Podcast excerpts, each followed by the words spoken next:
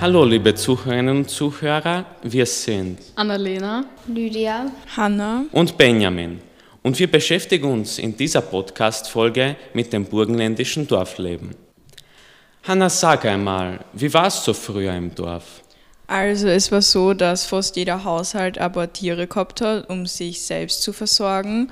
Und Tiere waren zum Beispiel Schweine oder Pferde. Und Schweine haben halt, es eigentlich nur gehabt, so um Fleisch zum Essen zu haben. Und Pferde haben es gehabt, dass sie den Ackerbau übernehmen. Und das war dann so, dass sie die Pferde in einen Flug eingespannt haben. Und dann haben die anschließend den Acker geackert und so haben halt die Menschen weniger machen müssen. Es war aber noch immer trotzdem schwierig, diesen Ja. Flug zu halten, oder? Ja. Genau, also wir haben das einmal zu Hause ausprobiert und die Hauptarbeit übernimmt das Pferd, aber man muss trotzdem aufpassen, dass der Flug nicht umkippt und dass man auch ähm, in einer Linie weiterfährt. Interessant. Und was hast du vielleicht über das Dorfleben, Lydia? Also die Straßen und Gassen wurden nach einem bestimmten Hintergrund benannt, beispielsweise nach bekannten Personen. Wenn man jetzt den Josef Haydn hernimmt, gab es dann auch die Heidenstraßen. Oder wenn ein Bach in der Nähe ist, dann wurde die Gasse auch Bachgasse genannt. Ja, ich lebe auch in so einer Gasse, in der Mariengasse, weil zum Beispiel eine Marienkapelle vor unserer Gasse steht. Und ja, Hanna, was weißt du vielleicht noch über das Dorfleben damals? Also es hat im Dorf Kreisler Bäckereien und Fleischereien gegeben und Gewandgeschäfte, so wie es wir jetzt kennen, hat es nicht gegeben. Dafür hat es dann einmal im Jahr so einen Markt gegeben, wo man halt so das Gewand oder Gegenstände, die was man zum All nicht so zum alltäglichen Leben braucht hat, die hat es dann gegeben und da hat man die kaufen können. Ja. Und Strom hat es auch sehr wenig im Dorf gegeben und deshalb haben halt sehr viele Haushalte so Petroleumlampen gehabt, um halt wenigstens am Abend ein bisschen Licht zu haben. Aber sie sind dann meistens früher schlafen gegangen. Ja, da gibt es also ein Sprichwort, man geht mit die Hirten schlafen und steht mit dem Haar dann auf. Damit wir uns diese Situation besser vorstellen können, hören Sie jetzt nun, liebe Zuhörerinnen und Zuhörer, einen Ausschnitt aus einem Interview mit Johanka Prikosovic, der ältesten Dorfbewohnerin aus meinem Heimatdorf Kroatisch-Minihof. Onda su po tio, po tio mašini popali do vajda, ali onda su se ljudi ošprenošene mašine teli kupiti. Žatva je bila onda i jako veliko delo. Jako veliko, to su za rukom muži kosit, žene nabirat.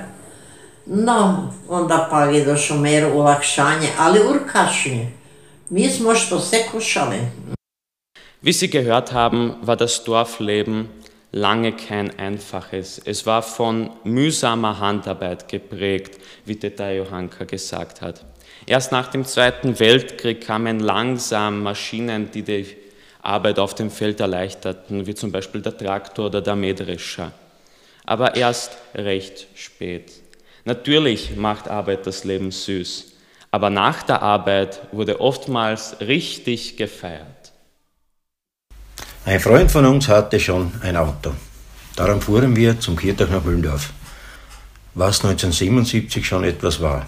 Mein Freund Wolfgang wollte auch dabei sein und fuhr mit dem Rad von St. Margret nach Mühldorf zum Kirchtag. Am Kirchtag war aber nichts los, so fuhren wir mit dem Auto in die Cellermühle. Unser Freund Wolfgang kam in Mühldorf an, als wir schon weg waren. Wir fuhren ja in die Cellermühle. So fuhr er mit dem Rad nach so erreichte er uns circa drei Stunden später in der Mühl. Über dieses Erlebnis können wir noch heute lachen. Genau, also den, was man jetzt gehört hat, das war mein Papa. Und er hat gesagt, dass früher in jedem Dorf mehrere Diskos gegeben hat oder Tanzcafés, beziehungsweise auch Heurigen.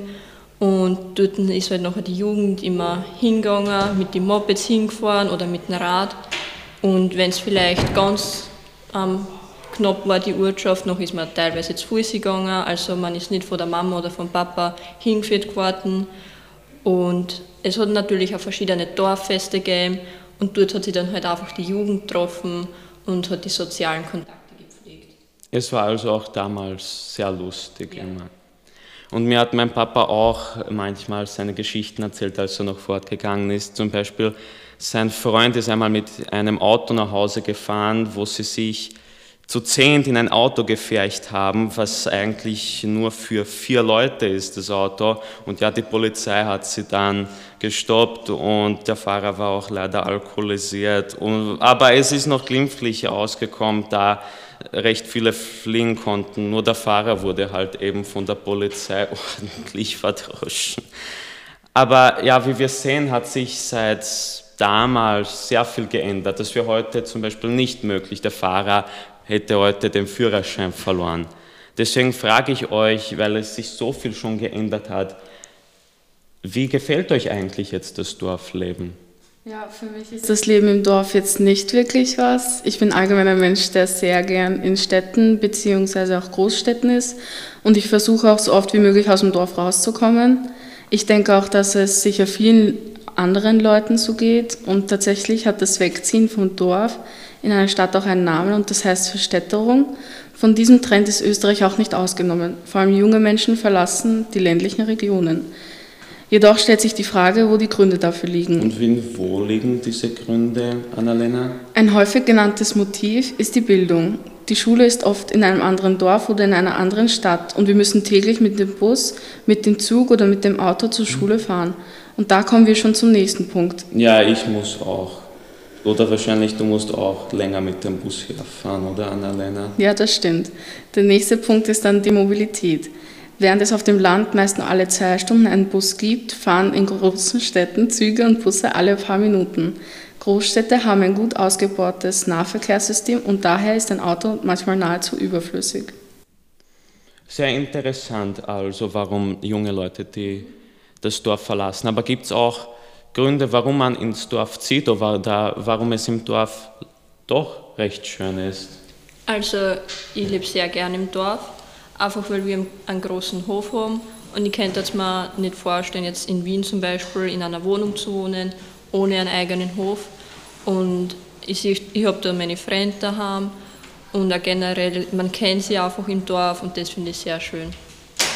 Ja, ebenso finde ich es halt cool, dass man einen eigenen Garten hat und einfach auch immer draußen sein kann. Aber dennoch gibt es Nachteile, wie beispielsweise die Busverbindung ist halt am Land überhaupt nicht gut ja, und in der Stadt ist es halt besser.